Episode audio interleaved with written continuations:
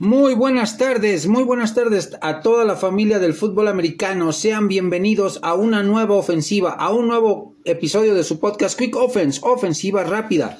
Hoy miércoles 15 de junio del 2022 desde Irapuato, Guanajuato, su amigo y hermano Marco Antonio Ponce de quarterback o Marquiño les da la más cordial bienvenida. Arranquemos rápidamente con la sección de noticias de este episodio. Primera, primera nota. Días atrás se dio la venta de los Broncos de Denver a, los herederos, a uno de los herederos de la cadena comercial Walmart eh, por arriba de 4 mil millones de dólares, 4 mil 650 millones de dólares. La venta más grande, la venta, sí, la cantidad más grande eh, históricamente hablando para cualquier franquicia deportiva, muy por encima de lo que se pagó por el Chelsea también hace, el Chelsea de, la liga inglesa hace poco tiempo. Eh, los Broncos de Denver pues, ya tienen dueño, ya eh, solo falta la aprobación de, la, de la liga como tal para que se dé como oficial esta venta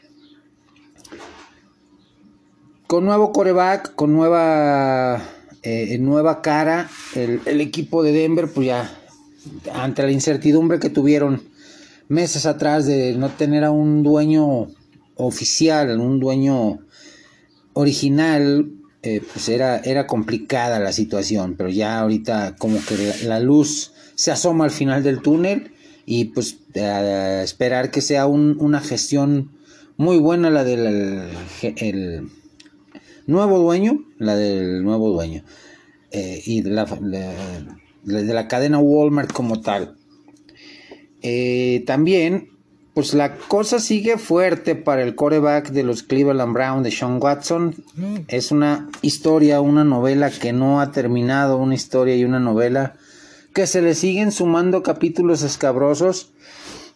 Nuevas demandas, ya van 26. Como aficionado, Sí me gustaría que jugara de Sean Watson, pero como analista, como persona eh, sensata, creo que lo más lógico va a ser una suspensión de toda la temporada.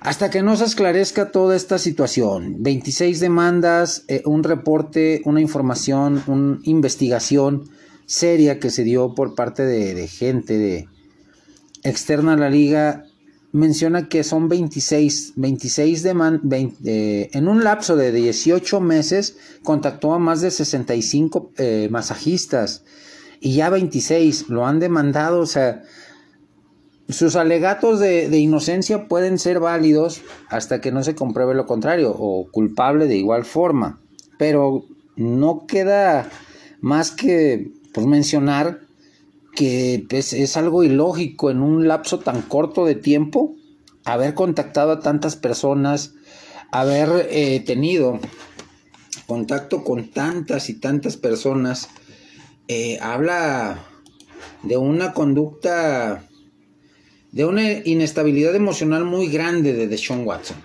Cleveland, eh, por su parte, sinceramente creo que sí le da el contrato multimillonario, no investigó bien, eh, todo el dinero garantizado, más de 230 millones de dólares en 5 años.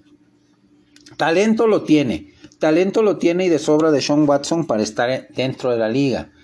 Pero sinceramente no veo, no veo cómo salga bien librado de esta situación y la NFL haga caso omiso a todo este tipo de, de situaciones eh, y no ponga un castigo ejemplar al jugador. Tan sencillo. Creo que mercadológicamente sí es un upgrade muy grande para la franquicia de Cleveland tener a Deshaun Watson por el talento que tiene. Pero eh, ah, si le conceden el indulto y no se hace justicia como tal ante esta pues grave situación. Y luego si le sumamos que tiene todo todo en contra y su abogado defensor en lugar de ayudarlo le echa más tierrita al al otro clavito más al, al ataúd, pues creo que no va por buen camino esta situación. Y por último, en esta sección de noticias, pues en este mes de junio celebrar y festejar al más grande mariscal de campo de todos los tiempos. Para los millennials, el más grande es Tom Brady, ganador de 7 títulos de Supertazón, de 10 eh, partidos, de 10 eh, encuentros jugados en esas instancias, de 10 Super Domingos. Solamente perdió 3, eh, todos los récords, todas las historias, toda la leyenda, todas las estadísticas sabidas y por haber. Sí, está muy lejos lo realizado por un tal Joseph Clifford Montana, que nació en Pensilvania un 11 de junio, que eh, pues está, estuvo de manteles largos el pasado día 11 y pues para los de la vieja escuela sabemos quién fue Joe Montana, sabemos lo que nos dejó Joe Montana, el legado que dejó eh, como tal. Y pues es el más grande. ¿Por qué? Porque no perdió ningún supertazón de los cuatro que jugó. Fue MVP de tres de ellos. Eh, Salón de la Fama. Sin dudarlo.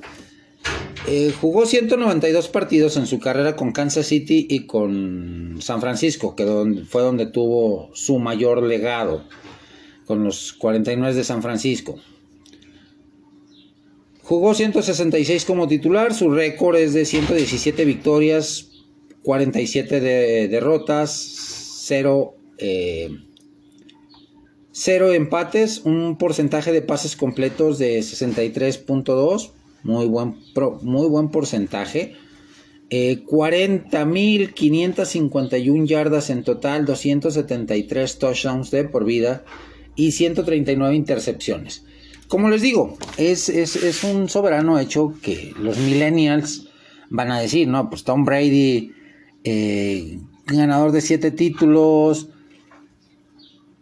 eh, poseedor de todas las estadísticas habidas y por haber, pases completos, porcentaje, intercepciones, eh, touchdowns, etcétera, etcétera.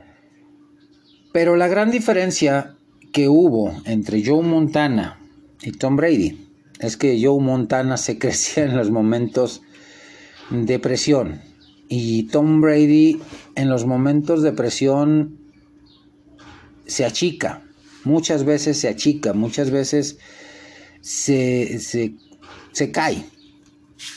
Y yo Montana no, grandes anécdotas de Montana como jugador, aquella del Supertazón contra los Cincinnati Bengals, perdiendo en el último drive, con la presión encima, se le ocurre eh, decirle a sus compañeros en el huddle, en la reunión, observen hacia la grada, y está John Candy.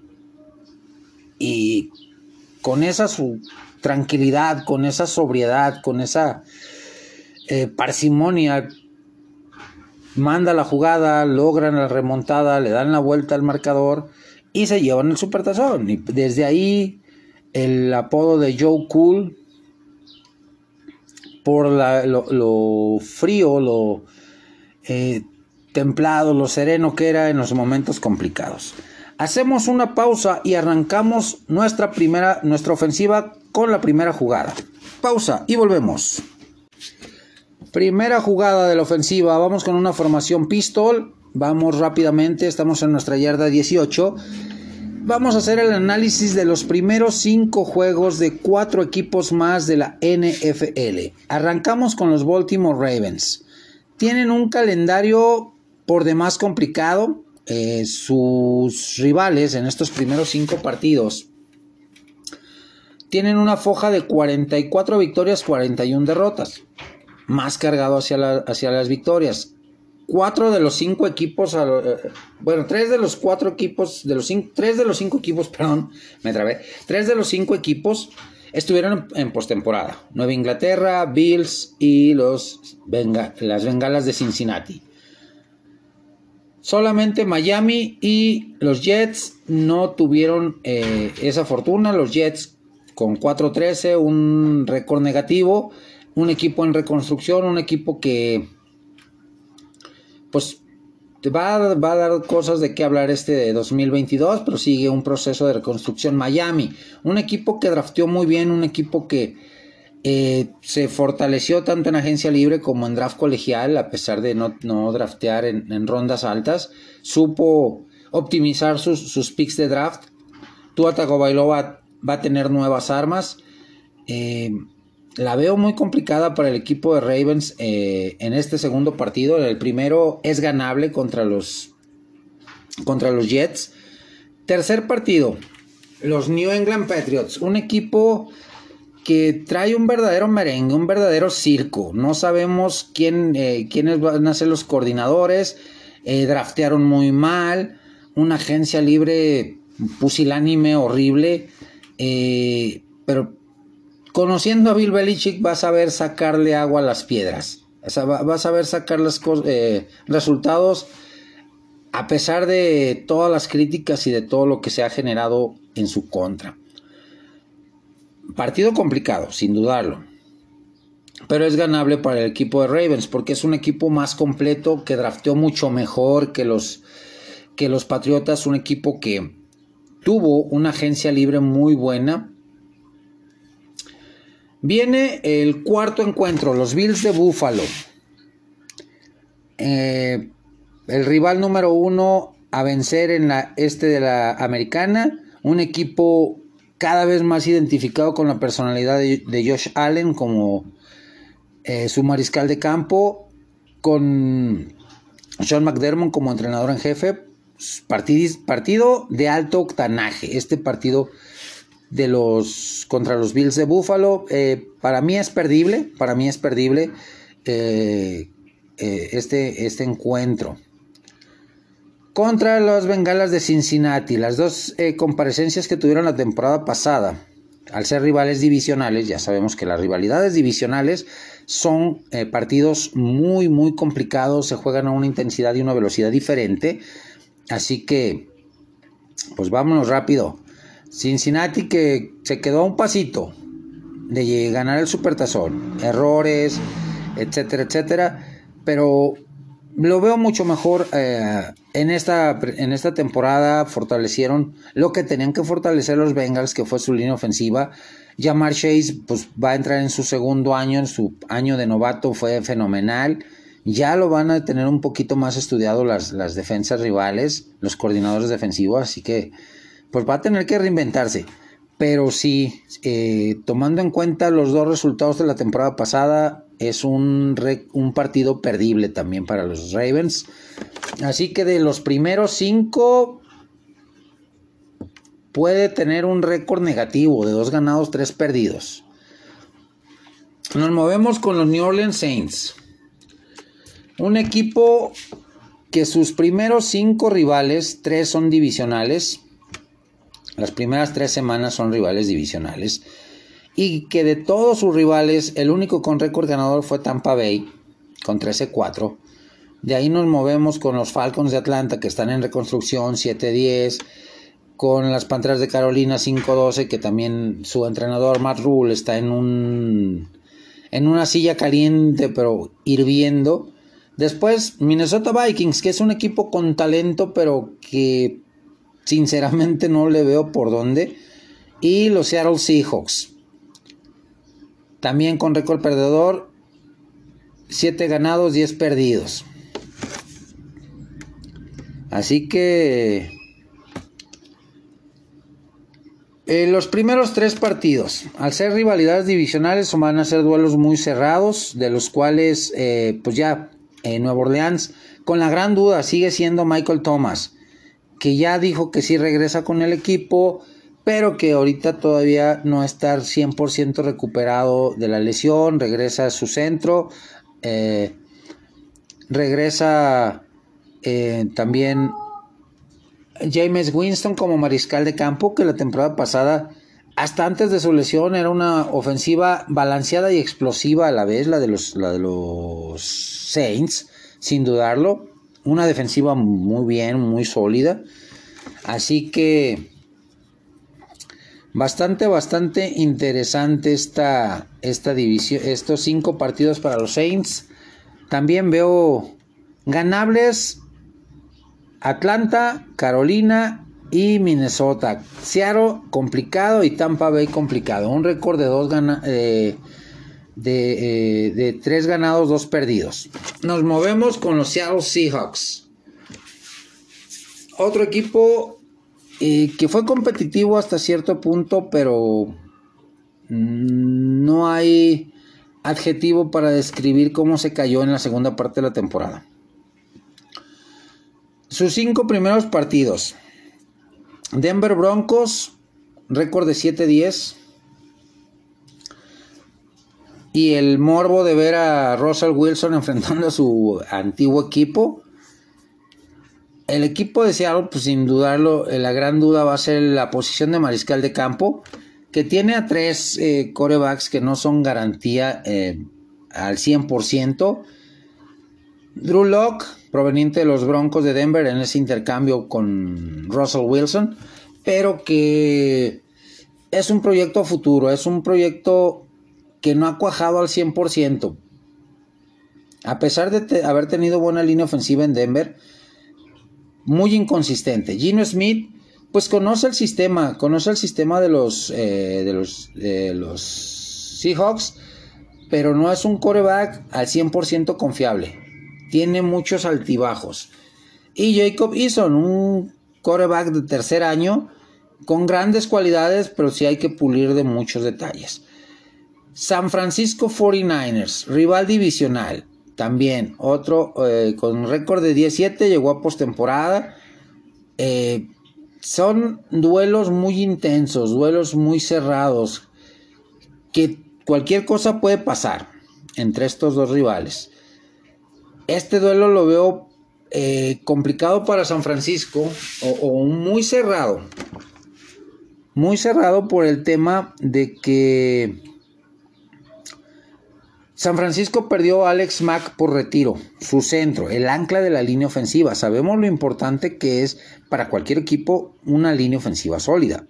Y Alex Mack le daba ese, ese anclaje, esa, seguridad a la, línea, a la línea ofensiva de los San Francisco 49ers, decidió retirarse después de 13 temporadas, así que con un nuevo mariscal de campo como lo es eh, Trey Lance, pues vamos a ver qué, qué, qué jugador va a ser su centro y qué tanta sincronía tiene el mismo con la, el resto de la línea ofensiva de los Niners.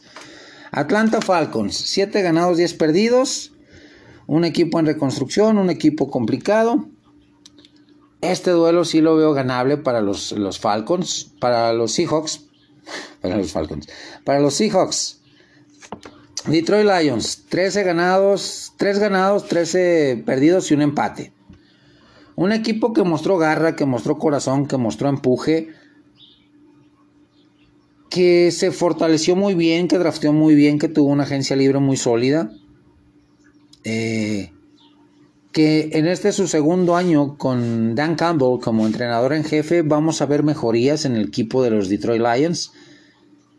Eh, y, Seattle pues sigue sin tener una línea ofensiva sólida. Ese es el gran problema que va a tener el equipo de, de Seattle a lo largo de la temporada. Veo este partido contra los Lions eh, como derrota para Seahawks porque si nos ponemos a, ver el, balance como tal, Detroit tiene mejor línea ofensiva, Detroit tiene mejor defensiva que Seattle Seahawks, porque Seattle perdió y mejor ataque terrestre, a pesar de que son un comité de, cuatro jugadores, no superestrellas, pero que sí eh, son cumplidores, eh, encabezados por DeAndre, DeAndre Swift en los Lions. Por su parte, en Seattle tenemos la gran ausencia, el gran signo de interrogación con Chris Carson, que no ha recibido el alta médica para poder entrenar, que no ha recibido ese, esa posibilidad de regresar. Draftearon un corredor, eh, Kenneth Walker III, en la segunda ronda del draft, los Seattle Seahawks, con un gran potencial pero que el periodo de adaptación a la NFL es el que le va a costar. Y cerramos esta seguidilla de cinco, los cinco primeros partidos con los New Orleans Saints. Récord de 9 ganados, 8 perdidos. Este partido sí lo veo perdible para los, eh, para los Seahawks. Por el tema de que es. Hay más certeza en la posición de mariscal de campo en los Saints que en Seahawks. Que tienen mejor defensa los Seahawks, los eh, Saints. Y que a pesar de tener eh, un nuevo entrenador en la persona de... Eh, ah, se me fue. Dan, Dan, Allen, eh, los New Orleans Saints, pues es, un coach que trae la escuela de, de Sean Payton y a pesar de ser corte, de corte defensivo, Dennis Allen, Dennis Allen, a pesar de ser de corte defensivo, eh, pues puede eh, ayudar mucho el, conocer el playbook ofensivo, el conocer a, su defensiva, saber cómo trabajan, es una gran ventaja. Aquí veo a los Seattle Seahawks con un récord de un ganado, cuatro perdidos a inicio de temporada. Y cerramos este, esta primera jugada con los Bills de Buffalo, que tienen un calendario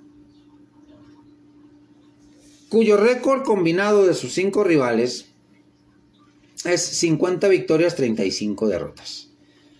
Dos, de, dos equipos de los cinco llegaron a postemporada. Los Rams, campeones. Tennessee Titans, del AFC Sur. Miami Dolphins, que se quedaron al borde otra vez. Ravens y Pittsburgh, que están en reconstrucción. Son cinco encuentros bastante complicados. Dos por la, complejidad de los rivales. Titanes de Tennessee y eh, los Rams, campeones. Y el primer el sembrado número uno la temporada pasada en la AFC, los Titanes. Miami Dolphins, encuentro divisional. Tremendo, tremendo partido espectacular. Sabemos cómo se, se miden estos dos. Eh, y dos rivales en periodo de reconstrucción. Uno drafteó regular, los Pittsburgh Steelers. Ravens drafteó de maravilla. Fue uno de los cinco mejores equipos en draftear. Cubriendo las necesidades que tenía que cubrir. Y tomando en cuenta que John Harbaugh sabe desarrollar a la perfección jugadores jóvenes, Cuidado. Aquí veo un récord de 3 ganados, 2 perdidos para los Bills de Buffalo.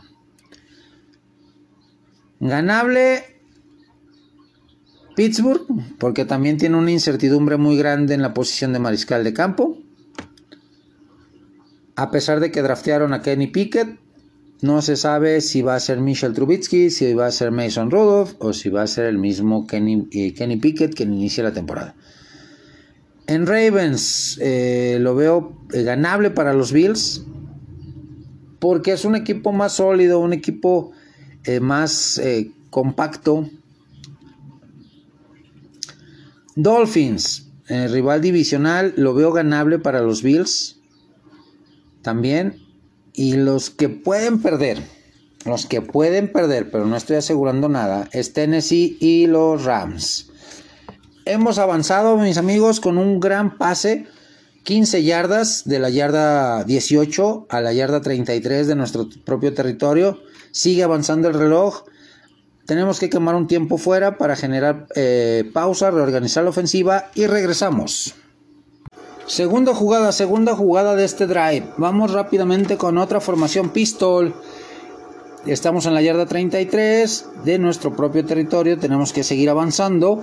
Vamos rápidamente con los resultados de las tres ligas que están disponibles ahorita. La liga USFL en su semana 9 que está cerrando temporada. La liga canadiense que arrancó temporada, su kickoff, su, su semana inicial. Y la liga europea que arrancó su segunda semana o que terminó su segunda semana de actividades. Primero, la USFL con los cuatro enfrentamientos que tuvo esta semana. Con destacada actuación del quarterback de origen mexicano Luis Pérez, logra llevarse la victoria 25 puntos a 23 sobre las Panteras de Michigan para afianzarse más en, en su búsqueda de boleto por la postemporada. En el resultado y sorpresa totalmente en esta liga, en esta semana número 9, el equipo de los Birmingham Stallions, de los Cementales de, Birmingham, eh, caen derrotados de manera dramática, 17 puntos a 15 sobre los Gamblers de Houston, en un duelo cerrado donde la, eh, los Houston Gamblers se acordaron de lo que exhibieron en las primeras semanas de juego y eh, pues le dieron la campanada. A pesar de, que se dio este resultado, por Birmingham es el número uno eh, para llegar a la, a la postemporada eh, en su división. Tampa Bay Bandits contra New Orleans Breakers. Otro partido espectacular, otro partido interesante, intenso donde el equipo de los Breakers también se mantienen firmes en su búsqueda de, de postemporada al derrotar a los bandidos 17 puntos a 6. Y en un juego cerradísimo, en un juego espectacular por demás, las Philadelphia Stars logran victoria cerradísima con un punto de diferencia sobre los Pittsburgh Maulers, 17 puntos a 16. Vamos con la liga canadiense que dio el kickoff inicial con cuatro partidos. Los Alouettes de Montreal caen derrotados con, eh, por 30 puntos a 27 contra la estampida de Calgary. Los Red Blacks de Ottawa en un partido cerrado, espectacular. Caen derrotados 17 puntos a 19 sobre los eh, a manos de los Blue Bombers de Winnipeg. Hamilton Tiger Cats un partido eh, que empezaron ganando los Tiger Cats con buenas jugadas defensivas, pero poco a poco se fueron diluyendo y Saskatchewan Rough Riders lograron sacar la victoria 30 puntos a 13 de manera espectacular. Y en la primera paliza de, las, de la temporada 2022 en la liga canadiense, los BC Lions, con una ofensiva explosiva, con una defensiva agresiva, logran derrotar 59 puntos a 15 a los Edmonton Elks o a los Alces de Edmonton. Nos pasamos al otro lado del charco, vámonos al otro lado del charco, al otro lado del Océano Atlántico, donde la Liga Europea celebró su segunda semana con tremendos partidos espectaculares. El primero de ellos, sin dudarlo, el más espectacular, el más dramático, con muchos cambios de, de liderazgo en el mismo. Me refiero al de los Centuriones de Colonia contra los Raiders de Tirol. Llevándose la victoria el equipo de los Centuriones 49 puntos a 46. Drama espectacular realmente este partido. En la primera paliza, en la primera gran, gran paliza de la Liga Europea, los debutantes Rams de Estambul caen derrotados por el Berlin Thunder 41 puntos a 7. Rainfire que después de eh, una gran ausencia y ser piedra angular en, la, en el proyecto de la NFL Europa a principios de estos 2000 regresa a la Liga Europea y consigue su segunda victoria, 28 puntos a 17 sobre los Reyes de Leipzig. En un partido cerradísimo por demás, Stuttgart cae derrotado por segunda vez en la temporada, 28 puntos a 25 a manos de las Panteras de Warclaw de Polonia. El Frankfurt Galaxy cae derrotado ante los Vikingos de Viena, 30 puntos a 10. Y los Sea Devils de Hamburgo vuelven a caer derrotados en esta, en esta segunda semana a manos de los Dragones de Barcelona que vienen en serio. Obtienen su segunda victoria en la temporada 24 puntos a 21 por demás, por demás espectacular. Vamos rápidamente con el análisis eh, y los pronósticos de las eh, tres ligas de, la de la semana número 10 de la Liga Canadiense, la semana número 2 de la Liga Canadiense. Los encuentros son los siguientes. Saskatchewan contra Montreal. Saskatchewan viene de ganar, Montreal viene de perder. Un duelo bastante cerrado, bastante intenso, bastante interesante, sin dudarlo. Me quedo con los eh, Rough Raiders para obtener su segunda victoria. Hamilton Tiger Cats cometió muchos errores, eh, se vio superado eh,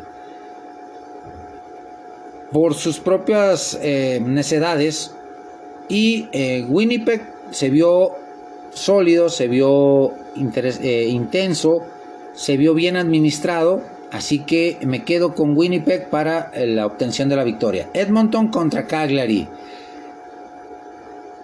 Muy difícil este partido, muy complicado por las dos realidades, pero creo que lo gana la estampida de Cagliari. Los Argonautas de Toronto contra los BC Lions. Hijo, los BC Lions vienen de ganar y de ganar y de convencer, de humillar prácticamente. Los argonautas no jugaron, descansaron en la primera semana.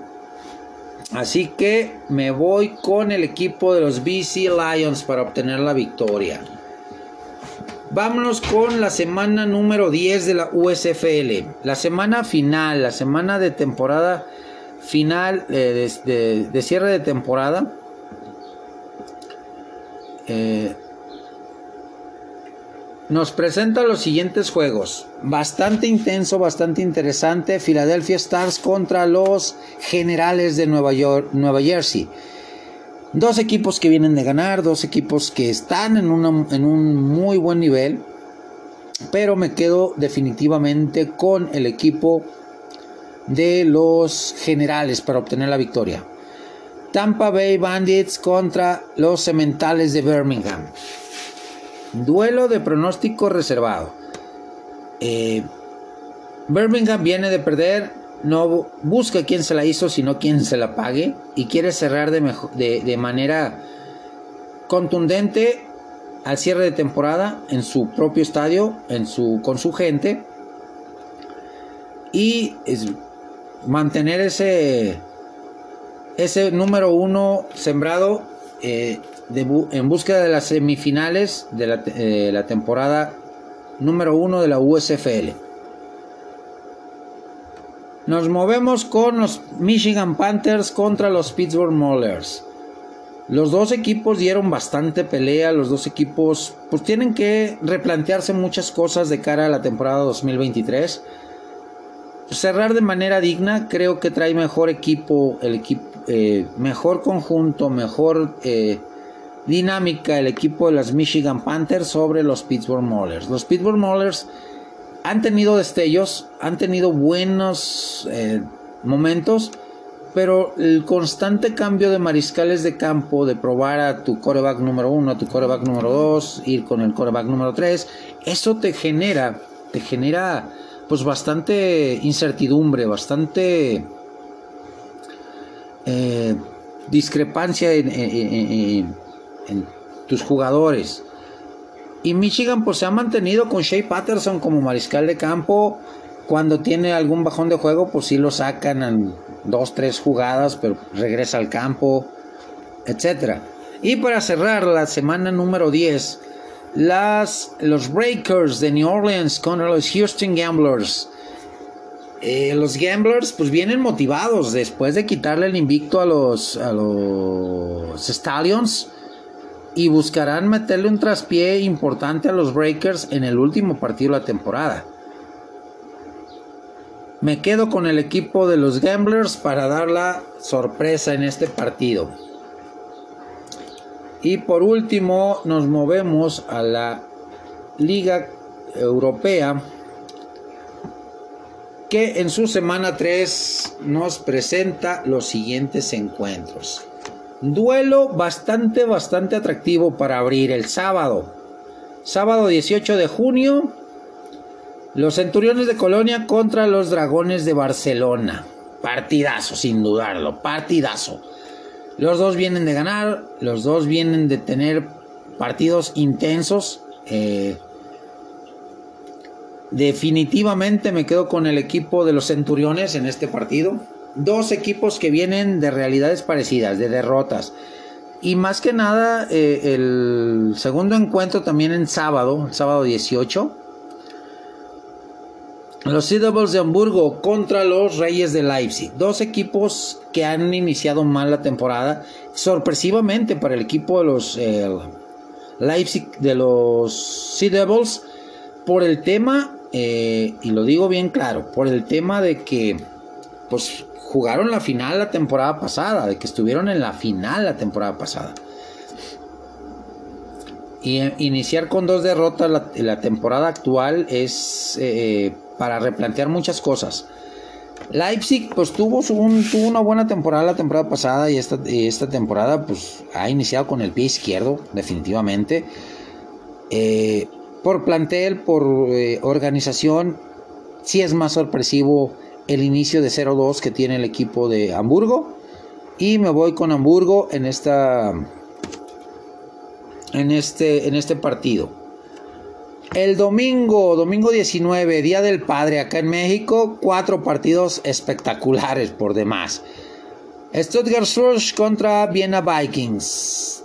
Stuttgart, dos derrotas, una humillante contra Barcelona, esta segunda más cerrada eh, mostrando mejores argumentos, pero cometiendo errores que le costaron caro.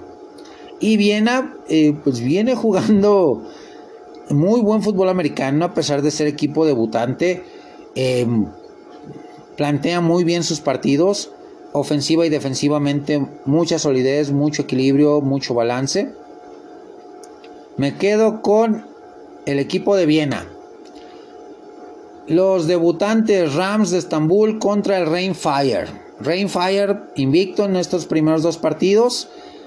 Estambul viene de ser humillado, viene de ser prácticamente aterrizado a su realidad después de haber tenido un tremendo partido en la semana 1 y haber debutado con victoria. Y Rainfire, pues sólido como tal, o sea, como contendiente legítimo para llegar a postemporada, aunque le falta mucho a la temporada actual. Me quedo con el Rainfire para su tercera victoria. World Cloud Panthers contra Frankfurt Galaxy. También espectacular partido para el domingo 19. Espectacular, emocionante, interesante. Frankfurt viene de una victoria, una derrota y eh, Panteras pues viene de dos victorias, o sea, empezó igual que la temporada pasada a tambor batiente con buenos resultados. Me quedo con las Panteras. El Berlin Thunder que viene motivado después de haber pasado por arriba de los, de los Rams de Estambul en la semana 2 se enfrenta a los Raiders de Tirol que vienen golpeados anímicamente después de un partidazo, de un partido espectacular, de un partido dramático, de un partido de 93 puntos, 49, 46, 95 puntos, perdón, 49, 46 perdió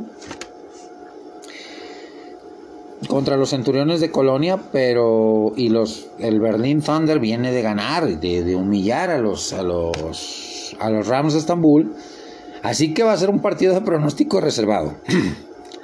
pero me quedo con el equipo del Berlin Thunder para la obtención de la victoria.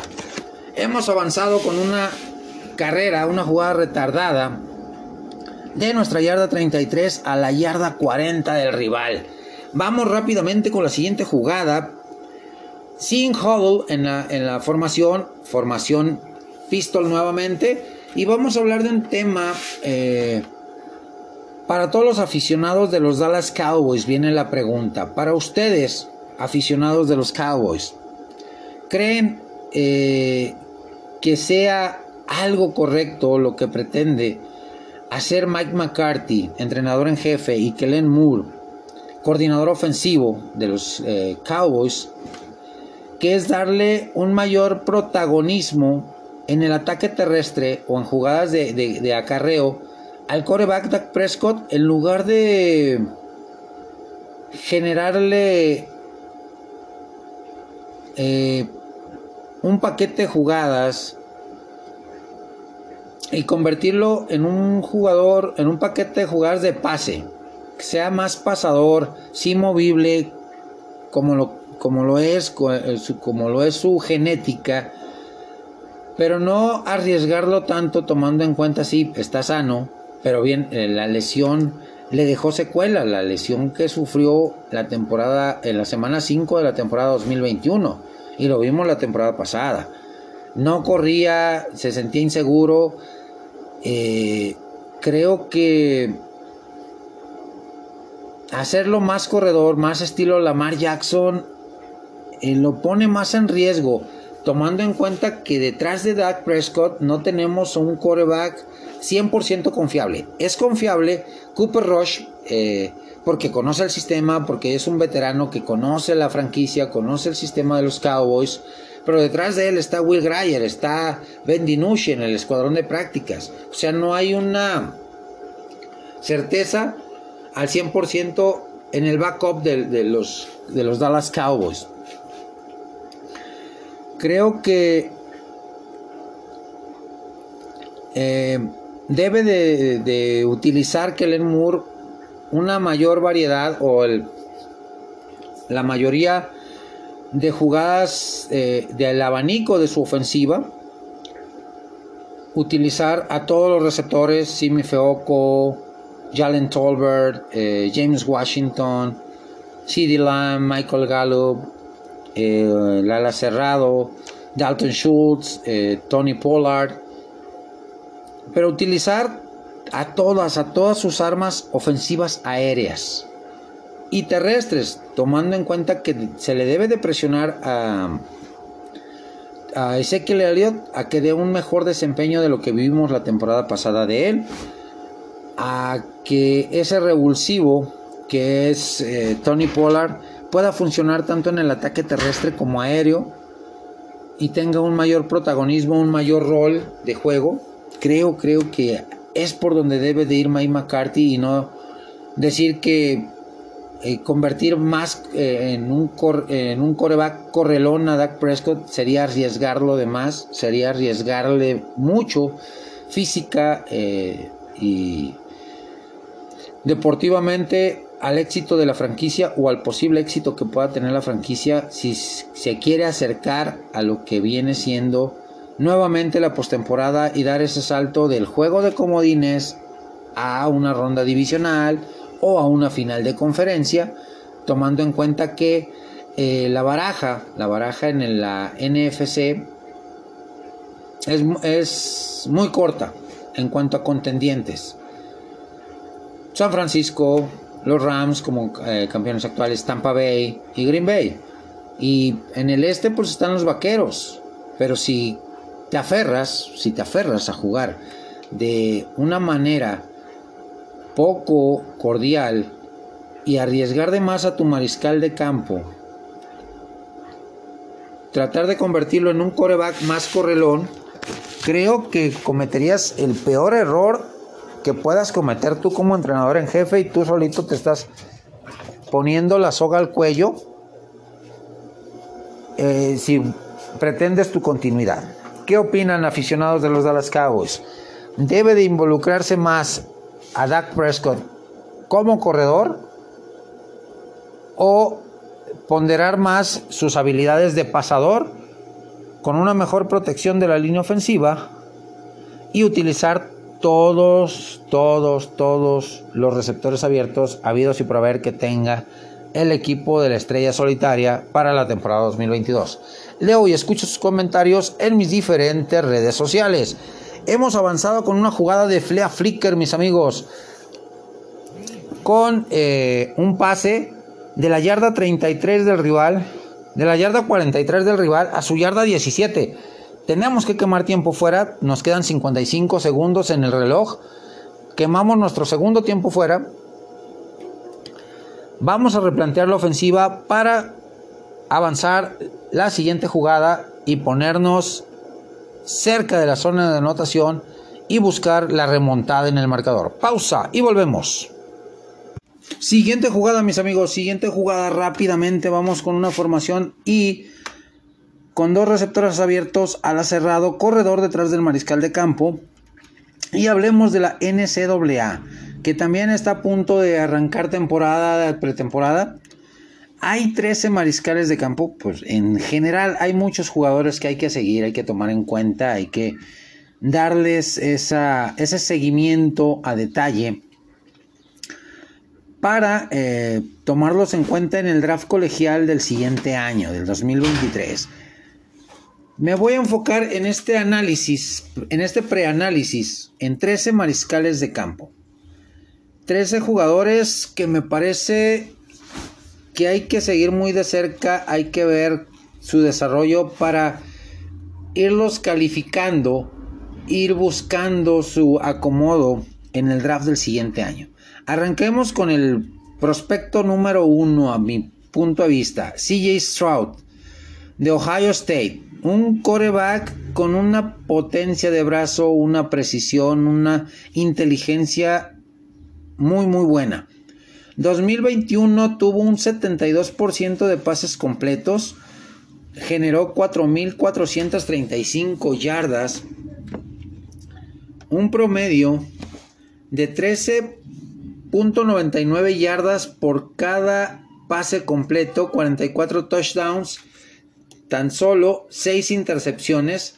Su diferencial entre pases de anotación y touchdowns, entre pases de touchdown, perdón, e intercepciones es por cada 7.33 pases eh, de anotación.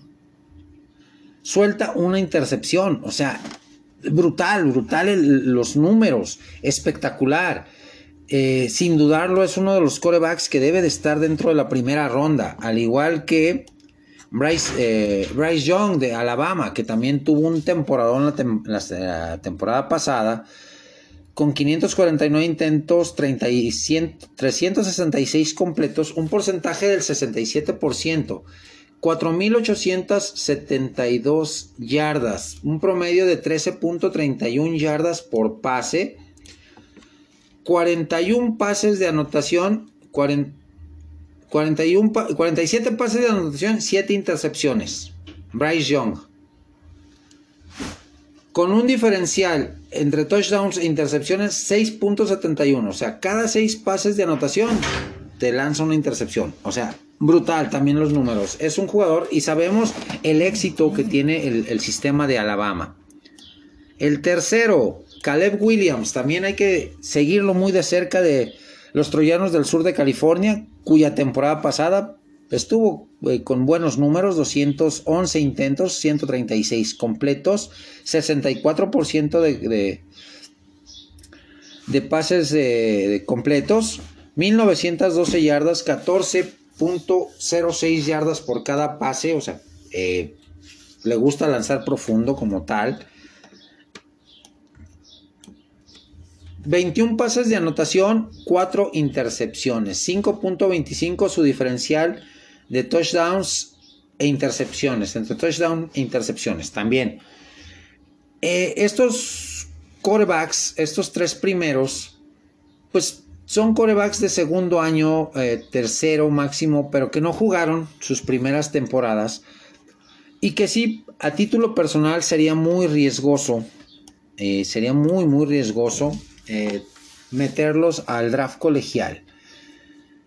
¿Por qué? Porque pasaría lo mismo a, título personal que pasó en su momento en 2017 con Michel Trubitsky, hoy coreback de los eh,